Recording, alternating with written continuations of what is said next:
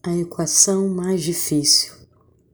Doroteia tinha muita dificuldade de estar. Estar, em inglês, é como se chama alguém que brilha. Entre seus amigos, um em particular morava no porta-retrato. Muito próximos, lhe confidenciou que odiava ser dado como exemplo da turma. Ser o melhor da turma foi muito pesado para mim. O amigo dizia que, na verdade, só queria achar um lugar, um lugar que não fosse um papel para cumprir, mas um lugar seu, onde se sentisse em casa, algo próprio que não fosse uma função dada. Estar no mundo, ocupar lugar, não é fácil para ninguém.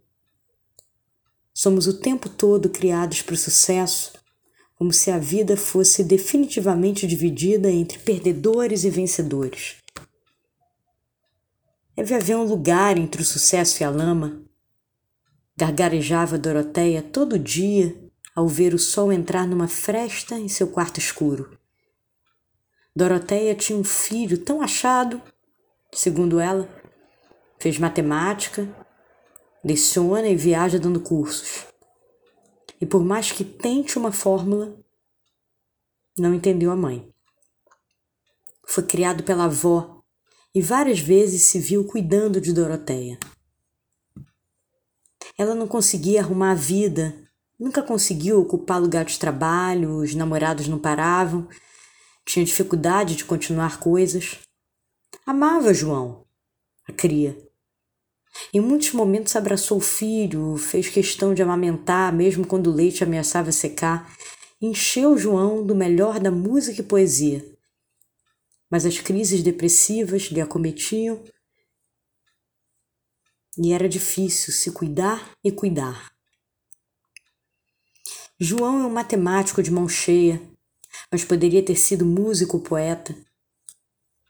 Por mais que na alma lhe sopre um travo de amargura, Tantas vezes chegou da escola e quis mostrar um desenho, uma nota boa, e a mãe, a mãe estava trancada. Ao entrar no quarto de Doroteia após sua ida, ao revistar as gavetas, surpreendeu-se com um exercício de matemática dos primeiros que resolveu. Entre muitos rabiscos e alguns números, ali estava João. E Doroteia soube que ali podia estar o lugar do filho. Guardou em segredo.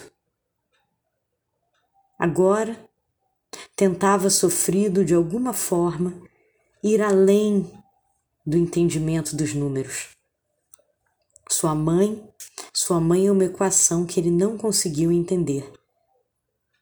Talvez por isso a amasse tanto.